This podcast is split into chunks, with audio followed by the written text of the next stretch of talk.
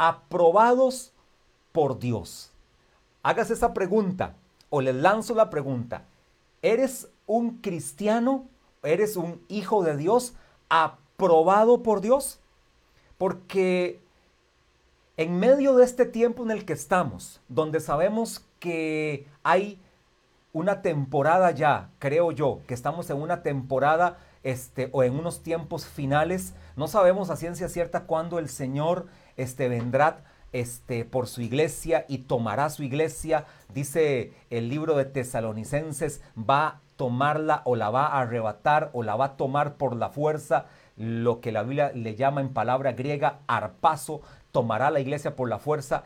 Estaremos aprobados nosotros como cristianos para ese gran día, porque solo los aprobados se irán con el Señor. El cristiano que esté aprobado verdaderamente. Y esta palabra aprobar, este, no sé, véalo como un estudiante este, de escuela, a los niños que nos están escuchando, de colegio, de universidad, o que usted está en cualquier este, curso, estás, el final del curso es ser aprobado y por eso estás en ese curso, para ser aprobado. Bueno, ahora, en nuestra vida cristiana, nuestra vida cristiana está siendo aprobada por Dios.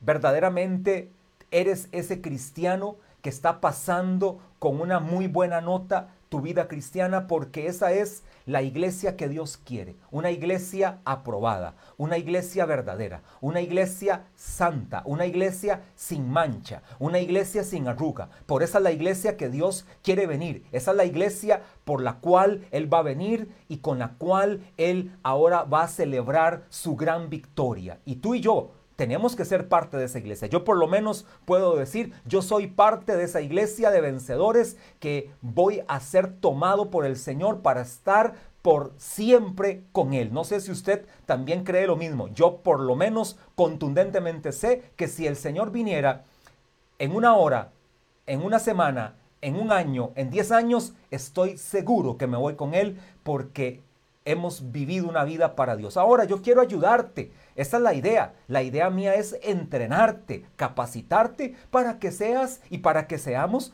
hijos de Dios aprobados. Tenemos un gran ejemplo en la Biblia. Y la Biblia, si no vamos a la Biblia, oiga, lo que yo le puedo decir a usted, usted le puede poner ahí como un signo de pregunta. Pero si está en la palabra de Dios, no me ponga el signo de pregunta a mí, póngaselo a la palabra de Dios. Y yo voy a ir a la palabra de Dios. Por eso vamos a creer lo que la palabra de Dios dice. Y el ejemplo que yo puedo ver en la palabra de Dios es Abraham.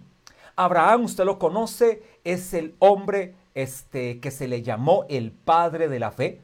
Abraham también es aquel hombre al cual Dios le llamó amigo. Abraham, mi amigo. Abraham es un hombre de obediencia. Abraham es un hombre de fe.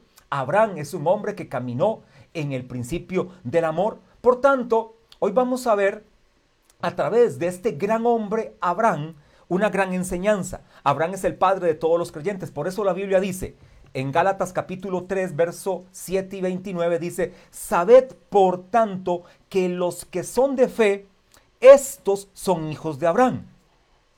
Y si vosotros sois de Cristo, ciertamente linaje de Abraham sois y herederos según la promesa. Ahora tal vez alguno está diciendo, ya aquellos que son este, bastante analíticos, dicen, entonces pastor, este, el ejemplo nuestro es Abraham y no Cristo, es mayor Abraham que Cristo. Algunos de repente han dicho eso, pero bueno, quiero romperte ese argumento por cualquier cosa a través de la palabra. Dice San Juan 8:58, Jesús le dijo, de cierto, de cierto os digo, antes que Abraham fuese, yo soy para que te quede bien claro, no hay nadie más grande que el Señor Jesús. No hay nadie más poderoso que el Señor Jesús. No hay nadie más glorioso que el Señor Jesús. No hay nadie más omnipotente que el Señor Jesús. Y aquí podemos decir en armonía al Padre, al Hijo y al Espíritu Santo. Nadie más glorioso que esta maravillosa Trinidad. Pero podemos ver ejemplos como el de Abraham que nos dan una impartición de vida, una impartición de fe. Así que Abraham es un buen ejemplo para nosotros de ser un hombre aprobado por Dios. Si tenemos un ejemplo en la Biblia de los tantos hombres de Dios y mujeres de Dios que en la Biblia nos enseña, Abraham es el hombre o es uno de esos hombres que me da el prototipo de un hombre que fue probado por Dios para luego ser aprobado. ¿Escuchaste bien esto? Abraham fue un hombre probado por Dios, es el prototipo de ese hombre probado por Dios para luego salir aprobado probado, porque la prueba, lo que trata, la prueba que Dios viene y trae a nuestras vidas es aprobación. Dios nunca nos va a probar para destruirnos. Dios nunca nos va a probar para molestarnos. Dios nunca nos va a probar para traer caos o miseria o desastre a nuestra vida. Dios nunca nos va a probar para tratar de sacar de nosotros lo peor de nosotros. Dios nos va a probar para aprobarnos, para sacar lo mejor de nosotros. Por eso voy a la palabra ahora entrando al tema y vamos a primera de Tesalonicenses capítulo 2 verso 4 dice, sino que según fuimos aprobados por Dios, primera de Tesalonicenses 2.4, sino que según fuimos aprobados por Dios para que se nos confiase el Evangelio. Así hablamos, no como para agradar a los hombres, sino a Dios que prueba nuestros corazones. ¿Para qué Dios prueba nuestros corazones? Para aprobarnos. La prueba de nuestro corazón es para aprobarnos probarnos. Dios quiere garantizarse de que si te va a entregar algo grande, primero va a probar tu corazón para aprobarte, para que salgas con una nota 100 y de esta manera te pueda encargar, en este caso a nosotros los hijos de Dios, nos encargó el ministerio de la reconciliación y para eso tenemos que ser hallados aprobados. Vamos también a otro verso, primera de Pedro 1.7, para ver más acerca de este tema, para que sometida a prueba vuestra fe, escuche esto, la fe se prueba, Dios también prueba nuestra fe, mucho más preciosa que el oro, el cual, aunque perecedero, se prueba con fuego. Eso hace Dios. Él prueba nuestra fe y se prueba con fuego para que esta fe sea hallada en alabanza, gloria y honra cuando sea manifestado Jesucristo. Oiga, qué maravilloso. Dios prueba nuestra fe para que esta fe sea más preciosa que el oro. Usted sabe muy bien que el oro, una de las formas como se prueba es a altas temperaturas, a temperaturas bien elevadas, para que la pureza se mantenga total y toda impureza sea quitada. Dios quiere probar nuestras vidas de manera tal que toda impureza sea quitada para así aprobarnos y ser más preciosos que el oro y con un propósito, dice el verso final de 1 de Pedro 1.7, para que nuestra fe sea hallada en alabanza, gloria y honra cuando sea manifestado Jesucristo, es decir, cuando Él venga. Qué maravilloso saber que cuando Él venga nos hallaron con una fe más preciosa el oro, una fe que fue fundamentada en piedras preciosas, fue fundamentada en plata, en oro y en piedras preciosas, por lo tanto no se cayó, no se desvaneció, no se fundió, como aquellos que de repente edifican en heno, en hojarasca y en paja, cuando se edifica en heno, en paja y en hojarasca, las consecuencias son inevitables, son totalmente quemadas, son fundidas. Dios quiere que seas un cristiano aprobado, que edifica en fundamentos sólidos, como es la plata, las piedras preciosas y el oro, que por lo tanto van a ser totalmente halladas firmes y no serán consumidas. Otro verso más, hablando de aprobar, de que Dios quiere que seamos aprobados. Santiago 1, 3 al 4. Sabiendo que la prueba de vuestra fe produce paciencia. Escuche qué hace la prueba. Hablamos que Primera de Pedro 1.7 dice, para que sometida a prueba vuestra fe. Ahora Santiago 1.3 y 4, no hay contradicción en la palabra, más bien todo es un complemento. La palabra se interpreta a sí misma. Una de las primeras reglas básicas de la hermenéutica bíblica, la más importante o la más fundamental, la número uno, y es que la Biblia se interpreta a sí misma. La Biblia no se contradice, la Biblia totalmente es, es escrita e inspirada por el Espíritu Santo en una armonía total. Por eso entonces Santiago 1, 3 al 4 dice, sabiendo que la prueba de vuestra fe produce paciencia, mas tenga la paciencia su obra completa, para que seáis perfectos y cabales, sin que os falte cosa alguna. Entonces, mire otro de los resultados excelentes de ser aprobados por Dios, que seamos hallados perfectos y cabales. La prueba de mi fe produce paciencia y esta paciencia entonces me hace perfecto y me hace cabal, es decir, me hace tener un juicio correcto, un juicio ecuánime, me hace ser una persona correcta, una persona que va camino a una perfección. Eso es lo que Dios pretende para cuando Él trae una prueba a nuestras vidas. Ahora, veamos esta palabra en su, significado original. La palabra prueba en su significado original y la palabra aprobar en su significado original, que por cierto es la misma palabra.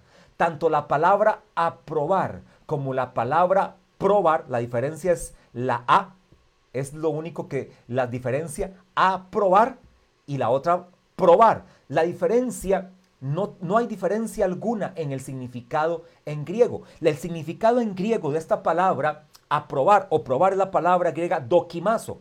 Y la palabra griega dokimazo significa permitir, significa discernir, significa examinar. Otra acepción de la palabra dokimazo es la palabra griega dokeo, que significa reputación. Oiga, qué poderoso esto. Entonces, cuando Dios quiere aprobarnos, es con una intención, es con una meta, es con un objetivo y es que tú y yo seamos examinados para que tengamos una reputación excelente. Yo creo que usted no contrataría bajo su empresa o en, en el lugar donde usted trabaja a alguien de dudosa reputación. Cuando una persona tiene una reputación dudosa, usted no lo contrata. Cuando alguien en el reino de Dios en el servicio a Dios es de dudosa reputación, no está calificado para servir en el reino de Dios. Una persona que no es digna de confianza, no es apto para ser siervo de Dios, para tener un puesto de eminencia en el reino de Dios. Por ejemplo, cuando alguien es elegido en un gobierno como un ministro, como un embajador, como un canciller, como un diputado, como un senador, esa persona no puede ser de dudosa reputación. Esa persona tiene que ser examinada, esa persona tiene que ser probada, esa persona tiene, hay que tener un discernimiento para elegir a esa persona. Por lo tanto, cuando Dios quiere probarnos, cuando Dios quiere aprobarnos, quiere garantizarse que tú y yo seamos de una excelente reputación. Pero quiero decirte, esto no solamente para ministros de Dios, esto no solamente es para pastores, apóstoles, profetas, evangelistas, diáconos o diaconisas, ministros de alabanza, maestros de escuela bíblica. Esto no solamente es para salmistas, esto no solamente es para gente que tiene un, un lugar de honor o para gente que tiene un puesto de eminencia en un gobierno de la república o para gente que tiene un puesto de gerencia en la empresa en la que está o para un mentor o un instructor o, un, em, o alguien que este, se desarrolla emprendimientos. Esto es para toda persona en esta tierra y por supuesto para todo cristiano nacido de nuevo. Todo cristiano nacido de nuevo tiene que tener una reputación correcta. Por eso Dios permite pruebas a nuestras vidas para garantizarse que mi reputación ha sido examinada, ha sido discernida y de esta manera ser el cristiano que Dios quiere que yo sea.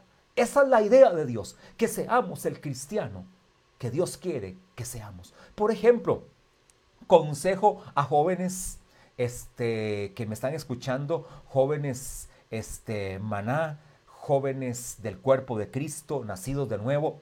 Cuando ustedes van a tomar la decisión de casarse, que por cierto es una decisión muy importante, la de casarse, algo que ustedes tienen que estar muy seguros es con quién se van a casar si la mujer se va a casar con ese hombre, hoy escúchame mujer, escúchame jovencita, tienes que estar segura de quién, esa quién es esa persona con la, que, con la que te vas a casar. No puedes ser una persona de dudosa reputación, no puedes ser una persona infiel, no puede ser una persona de un mal comportamiento, no puede ser una persona que no ama a Dios, no puede ser una persona que no vive un correcto testimonio en una vida de santidad con Dios. Escúchame, joven, hombre, cuando te cases con esa mujer que va a ser tu esposa, esa mujer no puede ser de dudosa reputación, tiene que ser una mujer totalmente correcta, una mujer totalmente este, entregada a Dios, tanto el uno como el otro, el hombre con su mujer o la mujer con el hombre, hablando del matrimonio, tienen que ser personas correctas. De lo contrario, cuando te cases, si lo hiciste a la carrera, si lo hiciste a la ligera, si lo hiciste sin examinar, si lo hiciste sin tener un poquito de intuición, entonces vas a ver luego que vienen las situaciones difíciles, los momentos duros, hasta los fracasos. Y eso no lo quiere Dios para tu vida. Por eso, Dios no quiere traerte prueba para que fracases. Dios quiere probar para que alcances el éxito. Empresarios que me escuchan, que en la iglesia, gracias a Dios, hay un grupo muy bonito de empresarios y un ministerio bonito de empresarios. Cuando tú te unas en un negocio para alcanzar algo grande. No te unas con gente que no tiene tus mismos principios,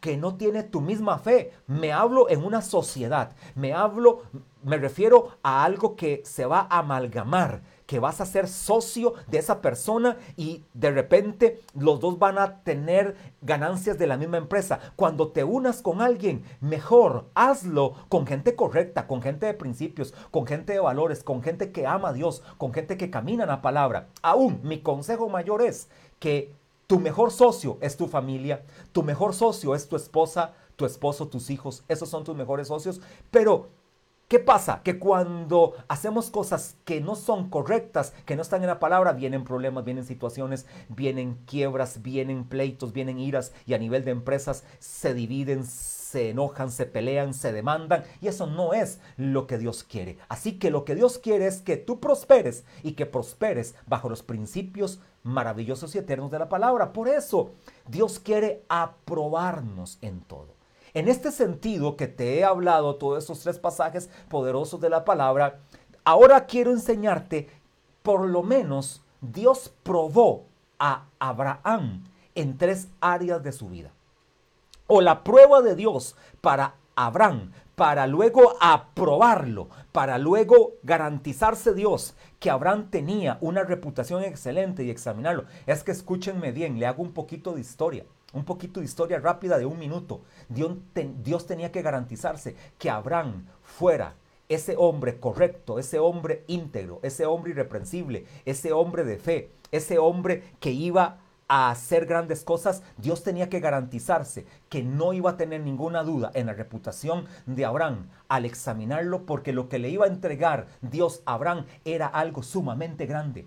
Lo que Dios le iba a entregar a Abraham era algo extremadamente grande. Por lo tanto, Dios tuvo que traer a su vida tres pruebas o la forma de cómo Dios prueba a Abraham es a través de tres direcciones muy importantes porque lo que le va a entregar es algo grande. Y yo creo que para ti y para mí también es lo mismo. Dios quiere probar estas tres áreas de nuestras vidas. Escucha bien iglesia. Número uno, entonces entendamos que en general Dios prueba a Abraham en tres aspectos y lo número uno en lo que Dios prueba a Abraham es lo que yo llamo la prueba de la obediencia. Número uno, Dios prueba a Abraham en el área de la obediencia. A esto yo le llamo la prueba de la obediencia. Punto uno, Génesis 11, 31. Génesis capítulo 11, verso 31 y luego capítulo 12, verso 1 al 4. Vamos a leerlo. Génesis 11, 31 dice y 32. Y tomó Taré a Abraham su hijo, y a Lot hijo de Arán, hijo de su hijo, y a Sarai su nuera, mujer de Abraham su hijo y salió con ellos de Ur de los Caldeos para ir a la tierra de Canaán y vinieron a Arán y se quedaron allí. Para que usted me entienda muy bien, Taré es el padre de Abraham, es el padre de Arán también. Lot es nieto de Taré, es sobrino de Abraham porque Arán, el padre de Lot, murió. Y Sara, usted sabe muy bien, o Sarai en ese momento tenía el nombre de Sarai, es la esposa de Abraham. Verso 32. Y fueron los días de Taré, 205 años, y murió Taré en Arán en ese lugar, en esa región murió. Salieron de Ur de los Caldeos y luego murieron, en este caso Taré murió en Arán. Génesis 12, ahora el verso 1. Seguimos. Pero Jehová había dicho a Abraham, vete de tu tierra y de tu parentela y de la casa de tu padre a la tierra que te mostraré y haré de ti, escuche bien, por eso le estoy diciendo, qué prueba la que Dios trae a Abraham para aprobarlo. Por una razón, verso 2, y haré de ti una nación grande, y te bendeciré, y engrandeceré tu nombre, y serás bendición. Escucha, ahora, ahí que estás conectado, estás en el audio que estás escribiendo, quiero decirte, Dios te escogió para ser su hijo para algo grande.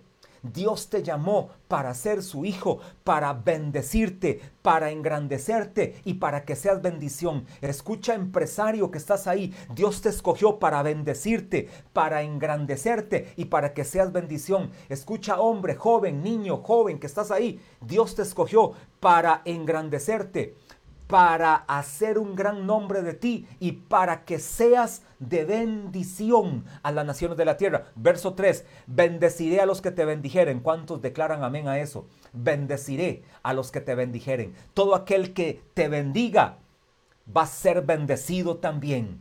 Y a los que te maldijeren, maldeciré. Mira, este es un principio cristiano.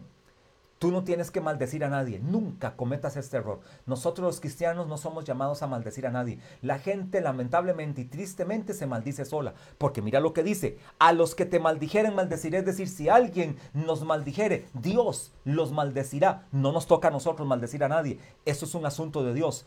Verso 3. Y serán benditas en ti todas las familias de la tierra. Escucha lo grande que Dios le estaba entregando a Abraham. En Abraham iban a ser benditas todas las naciones de la tierra. Nosotros, Costa Rica, aquí donde estamos, donde somos una nación tan pequeñita, de 5 millones de habitantes nada más, de 52 mil kilómetros cuadrados nuestro país, es decir, casi ni nos vemos en el globo terráqueo. Desde Abraham, tú y yo también tenemos la bendición de Dios. Dios nos ha hecho una nación bendecida por él, desde la simiente que fue Abraham.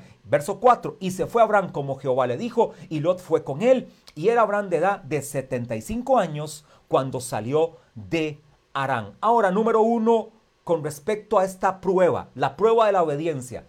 Tres cosas con respecto a la prueba de la obediencia. Tres cosas. Puedes poner A, B y C. Tres cosas con respecto a la prueba de la obediencia. Número uno, Dios bendice la obediencia. O con la letra A, Dios bendice la obediencia. Yo he entendido este principio por años. Por años. Tengo ya aproximadamente, le voy a decir exactamente, tengo 31 años de caminar con Cristo. En el año 89 me encontré con el Señor Jesús de una forma radical a través de su palabra. Nadie me predicó, nadie me evangelizó, nadie me llamó, Nadie este, me hizo una encuesta del pensamiento que tenía acerca de Dios. Dios tuvo una gracia conmigo, me regalaron una Biblia. Y a través de la Biblia, solo la lectura de la Biblia, cuando iba leyendo la Biblia, yo decía, pero ¿qué es esto que está aquí escrito? Nunca nadie me había dicho esto. ¿Qué es este mensaje que está escrito en la Biblia? Cuando a mí me hablaron de la Biblia, nunca me hablaron. Tenía 17 años en ese momento, cuando me acerqué a la palabra y la palabra me confrontó, la palabra me transformó. Comencé a leerla, me la leí entera desde Génesis hasta Apocalipsis y la palabra yo entendí que era la vida misma, la palabra totalmente se internalizó en mí y tuve que reconocer el señorío de Cristo confesándolo con mi boca como Señor y a través de la palabra de Dios, Él cambió mi vida. Y he entendido esto, la Biblia hay que leerla con obediencia. Dios bendice la obediencia. Y cuando yo leo la palabra, la tengo que leer bajo el fundamento de la obediencia. Si la palabra de Dios me dice, perdona, yo voy a perdonar. Si la palabra de Dios me dice, ora, yo voy a orar. Si la palabra de Dios me dice, sé excelente, voy a ser excelente. Si la palabra de Dios me dice, tienes que ser bendición, seré de bendición. Si la palabra de Dios me dice que tengo que ser un hombre generoso con la obra del reino de Dios, lo voy a hacer. Eso es Dios bendiciendo la obediencia. Número uno, Dios bendice la obediencia. Escucha al creyente Abraham acerca de la obediencia. Hebreos capítulo 11, te conoces todo ese capítulo, estoy seguro, es el capítulo del Nuevo Testamento que habla de fe. Hebreos capítulo 11, verso 8 dice, por la fe Abraham, siendo llamado, obedeció. Escucha eso, subraya eso. Obedeció para salir al lugar que había de recibir como herencia. Y salió sin saber a dónde iba. Por la fe habitó como extranjero en la tierra prometida, como en tierra ajena, morando en tiendas con Isaac y Jacob, coherederos de la misma promesa, porque esperaba la ciudad que tiene fundamentos, cuyo arquitecto y constructor es Dios. Repito este verso 8, por la fe Abraham siendo llamado, obedeció para salir al lugar que había de recibir como herencia y salió sin saber a dónde iba. Eso se llama obediencia. ¿Qué manera de obediencia la de Abraham? Él fue llamado, Dios te ha llamado, Dios me ha llamado y la forma de responder al llamado de Dios es obedeciendo, sin saber a dónde iba obedeció, porque cuando tú obedeces, tú simplemente haces, no te preguntas, no lo cuestionas, no le pones trabas, simplemente dices, Señor, si tú me llamaste a hacer esto, lo voy a hacer. Te bendigo líder de célula que fuiste llamado a liderar con nosotros porque has sido obediente a la visión de Dios. Te bendigo intercesor, te bendigo ministro de danza, de alabanza, de artes, de backstage, de tecnología. Te bendigo tú que fuiste llamado en el diaconado, que fuiste llamado este, al ministerio de acción social. Te bendigo porque fuiste obediente al llamado de Dios. Y lo único que se ocupaba era obediencia y lo estás haciendo. ¿Cuántos obedientes pueden haber acá que pueden decir y levantar la mano? Señor, cuenta conmigo, cuenta con mi obediencia. Donde tú me digas, ahí estaré. A donde tú me pongas, ahí voy a serte fiel, ahí voy a servir levantando muy en alto el principio de la obediencia. La prueba de la obediencia, que es la primera que estoy viendo, la prueba de la obediencia, número uno, tiene tres cosas. La número uno, la, con la letra A, es Dios bendice la obediencia. Ahora, letra B. La obediencia a medias es tan imperfecta como la desobediencia. Escucha eso. La obediencia a medias es tan imperfecta como la desobediencia. Dios no puede encargarte algo grande y aunque no fuera grande, aún algo pequeño, con 99% de obediencia. No puedes tener 99% de obediencia. Dios te va a encargar y por eso necesariamente nos quiere probar para aprobarnos para que tú y yo tengamos 100% de obediencia. Dios quiere garantizarse que tú y yo vamos a tener 100% de obediencia y te vuelvo a repetir con la letra B, la obediencia medias es tan imperfecta como la desobediencia. Esto es como que yo te dijera, te tomarías un vaso de agua. Escucha esto, mira, aquí tengo un vaso de agua, que por cierto voy a tomar un poquito de agua. Te tomarías un vaso con agua. Y este vaso con agua con un gotero micrométrico. Es decir, es una gota, mm, pero que ni se ve pero siempre va a caer una gota que es una micra, es una medida casi que este, imperceptible. Si tú sabes que en este vaso con agua yo pongo una gota de materia fecal o de agua negra, ¿te lo tomarías? ¿Te tomarías este vaso con agua con una gota? Es decir, son 500 mililitros de agua con un microlitro de materia fecal que ni se percibe, ¿te lo tomarías? Estoy seguro de que no te lo tomarías, ni yo tampoco me lo tomaría. ¿Sabes por qué? Porque ya está contaminado. En el momento que esa gota tan pequeña cayó en el agua, ya la contaminó. Así tiene que ser con Dios. Dios te llama a tener 100% de obediencia y para aprobarnos, nos prueba para ser 100% obedientes, porque la obediencia a medias es tan imperfecta como la desobediencia. Mira Génesis 12.1. Génesis 12.1 dice, pero Jehová había dicho a Abraham, vete de tu tierra Tal vez Abraham hubiera dicho, Señor, bueno, yo salí de Ur de los Caldeos y ahora aquí estoy en Arán, aquí nos dejó mi padre Tare, aquí estamos tranquilos, aquí no hay ningún problema, aquí podemos este, cumplir el llamado que tú nos dijiste, aquí podemos hacer lo que tú nos has mandado hacer. Sin embargo, Abraham obedeció al mandato de Dios y dice este pero, subraya este pero, Subraya, así como subrayaste la palabra obediencia, subrayaste la palabra aprobar en tesalonicenses, subraya en Génesis 12.1 este pero. Pero Jehová había dicho a Abraham, Abraham no es en Arán donde yo te voy a engrandecer. Abraham no es en Arán donde yo voy a hacer una nación grande de ti.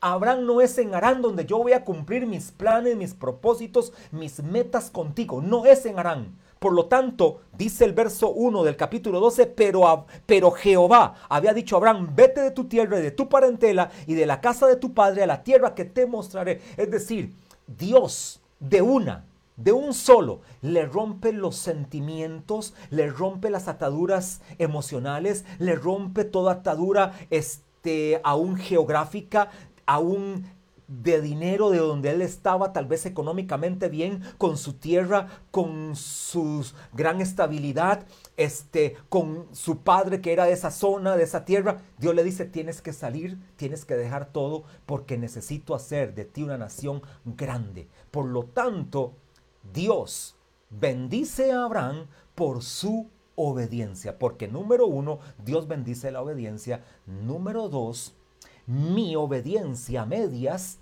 es tan mala como la desobediencia. Y número tres, a partir de la obediencia es que se desata el plan de Dios para nuestras vidas. Y aquí te lo digo personalmente, te lo digo a ti, a partir de tu obediencia o de mi obediencia se desata el plan de Dios para nuestras vidas. Ni se diga para Abraham, verso 4, dice, ¿cuál fue el plan? Y se fue Abraham como Jehová le dijo, y Lot fue con él y era Abraham de edad de 75 años cuando salió de Arán y a partir de ahí se desató el plan de Dios para Abraham. Algo maravilloso. Tú comienzas a leer el capítulo 12, capítulo 13 en adelante y comienzas a ver cosas extraordinarias que Dios empezó a hacer con Abraham. Tan es así que el apóstol Pablo, el autor del libro de Hebreos, que no sabemos quién él, lo toman en cuenta en sus notas y lo recuerdan. El apóstol Pablo le llama el padre de la fe.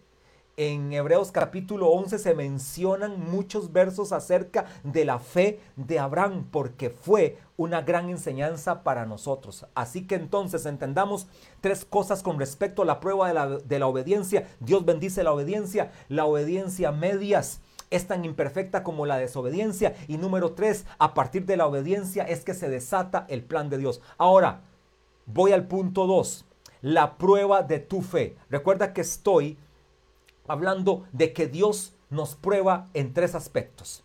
Para salir aprobados, Dios nos prueba en tres aspectos. Número uno, nos prueba en la obediencia. Número dos, nos prueba en nuestra fe o la prueba de su fe. Vamos a ver esto, la prueba de nuestra fe. Génesis 12, verso 15 en adelante, dice así. Génesis 2, perdón, Génesis 15, Génesis capítulo 15, verso 2 en adelante dice así, la prueba de su fe.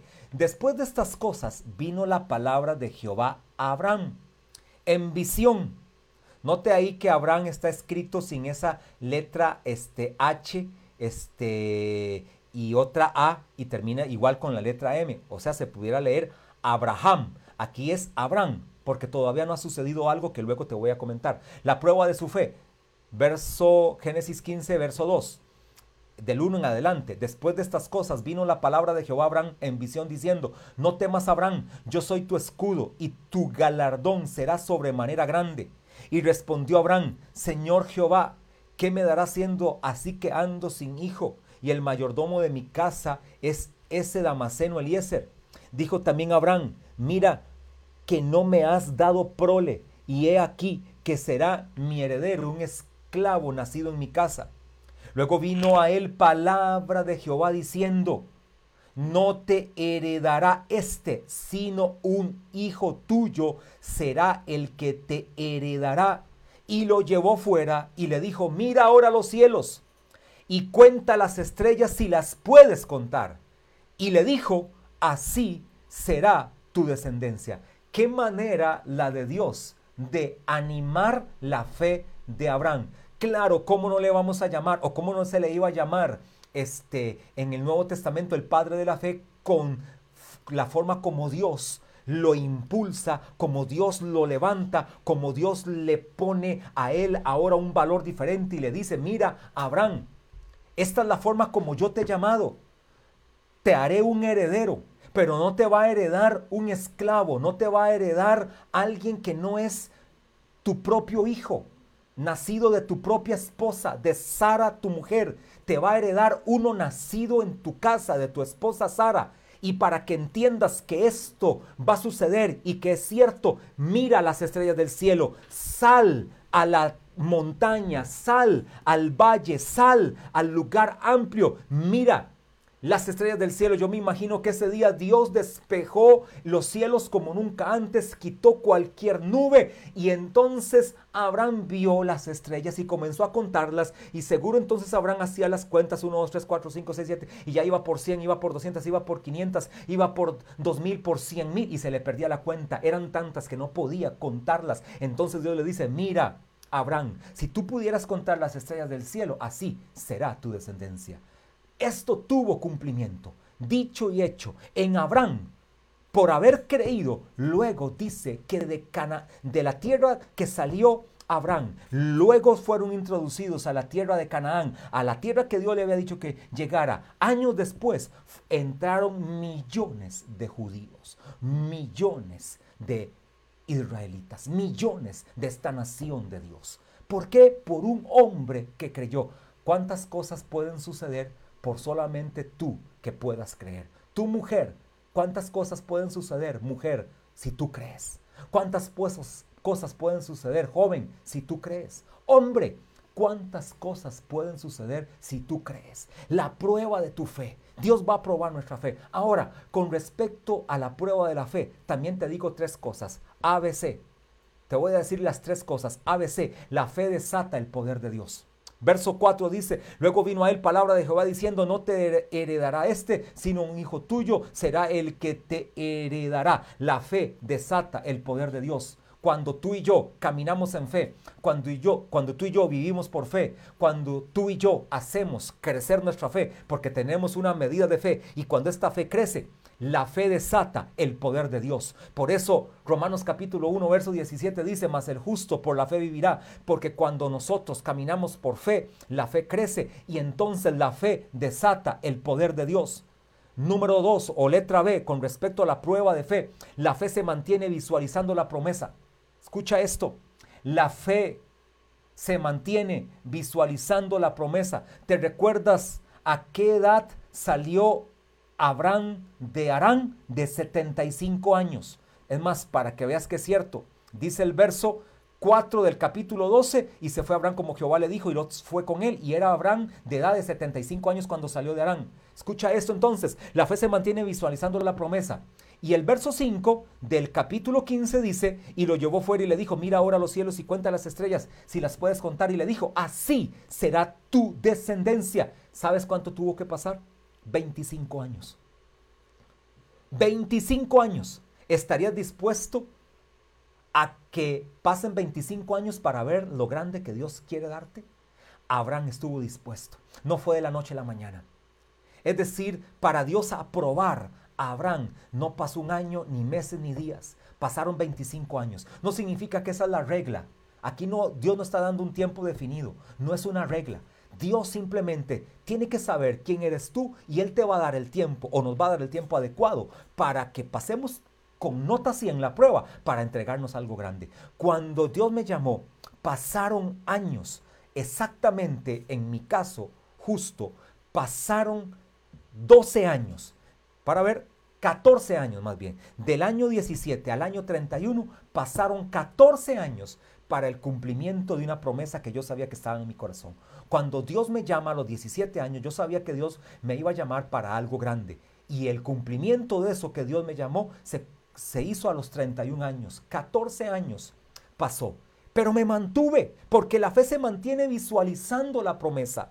¿Qué es visualizar la promesa? Es tenerlo en el corazón. Tú sabes para qué naciste, tú sabes para qué estás plantado, tú sabes para qué estás aquí en la tierra. De repente en tu caso, Dios te plantó para ser un excelente empresario, un excelente hombre de negocios, una mujer de negocios, para tener una excelente empresa, pero de repente te ha estado probando para que salgas aprobado y llegará el cumplimiento donde has alcanzado lo que Dios quiere y de ahí solamente cosas grandes te va a dar. O Dios quiere el día de mañana que seas un excelente profesional. Mira, que para ser un profesional excelente no es en un mes ni en un año, son de 5 a 7 años. Y si quieres especializarte como un gran médico, tienen que pasar 10 años para ser ese excelente médico, porque es necesario que seas examinado. Es, es, necesario que seas de una excelente reputación. Es necesario que pases por el proceso correcto, por el tamiz correcto, para que tú puedas ahora sí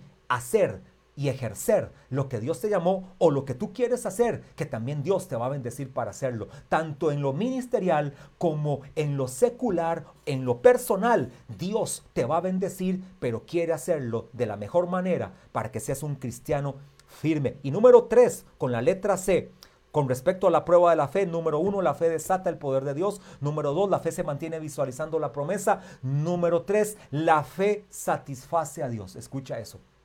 La fe satisface a Dios. Qué poderoso esto. Verso 6 del capítulo 11 de Hebreos.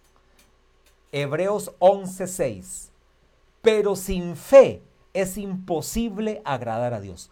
Porque es necesario que el que se acerca a Dios crea que le hay y que es galardonador de los que le buscan. La fe satisface a Dios. Escucha eso.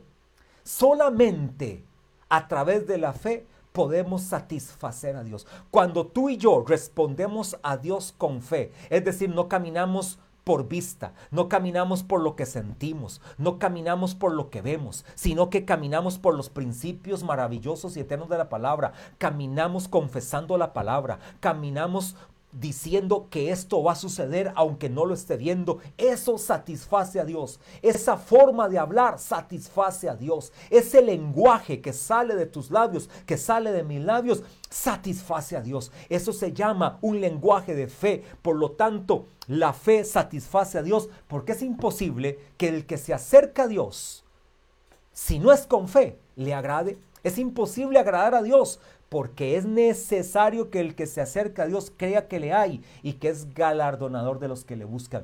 Yo creo que Dios existe, yo creo que Él es galardonador. Así que, iglesia amada, Maná Internacional en Alajuela, amigos que me escuchan, recuerden esto, la fe satisface a Dios, es imperativo responder a Dios con fe.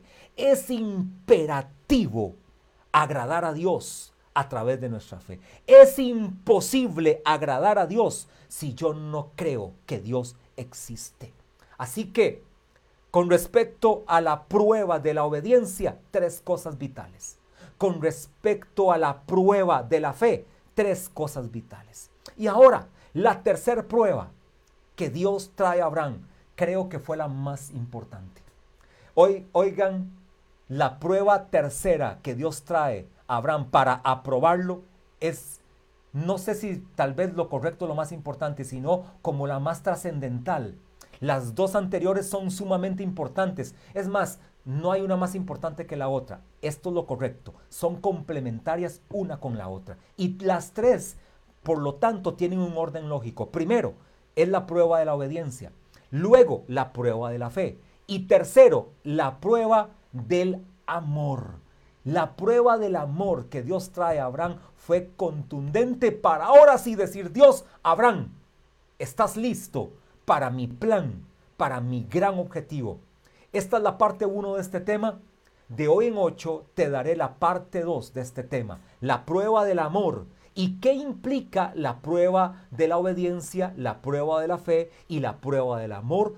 Y te daré un acróstico con tres palabras que es el acróstico AVE AVE, el acróstico AVE. Te diré tres consejos para esta segunda parte del tema de hoy, aprobados por Dios. No te lo puedes perder. De hoy en ocho tienes que estar conectado, porque si no ves y escuchas y sintonizas el próximo domingo este tema, te quedarías sin esta explicación de la tercer prueba que Dios trae a Abraham para garantizarse a un hombre aprobado por Dios. Dios quiere que tú y yo seamos aprobados por Él.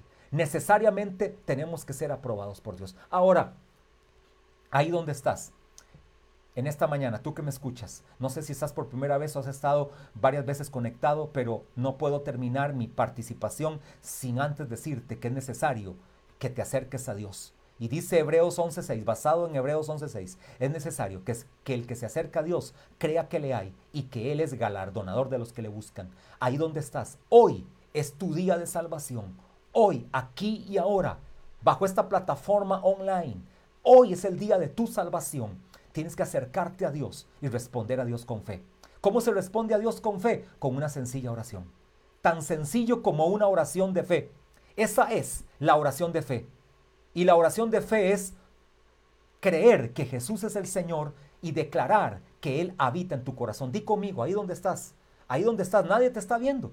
Nadie está ahí de repente contigo. O si hay alguien contigo, háganlo juntos. Si son esposos, esposos, hagan esta oración juntos. Si eres un joven, estás solo, hazlo solo ahí donde estás. Si eres un niño, hazlo ahí como niño. Inteligentemente hazlo. Si eres de la manera como estés, hoy es tu día de salvación. Di así conmigo. Cierra tus ojos si quieres y si no así, con ojos abiertos, di, Señor Jesús, declaro en esta mañana que tú eres el verdadero Dios y la vida eterna. Que tú eres mi Salvador, mi Señor y el dueño de mi vida. Hoy respondo con fe y mi fe dice, Jesús es el Señor de mi vida, de mi corazón, el dueño de mi vida. Gracias por darme la oportunidad de ser tu hijo. Amén. Si hiciste esta oración, quiero decirte, Jesús está en tu corazón, Jesús es el Señor de tu vida y nunca más serás el mismo, serás la misma, porque hoy Jesús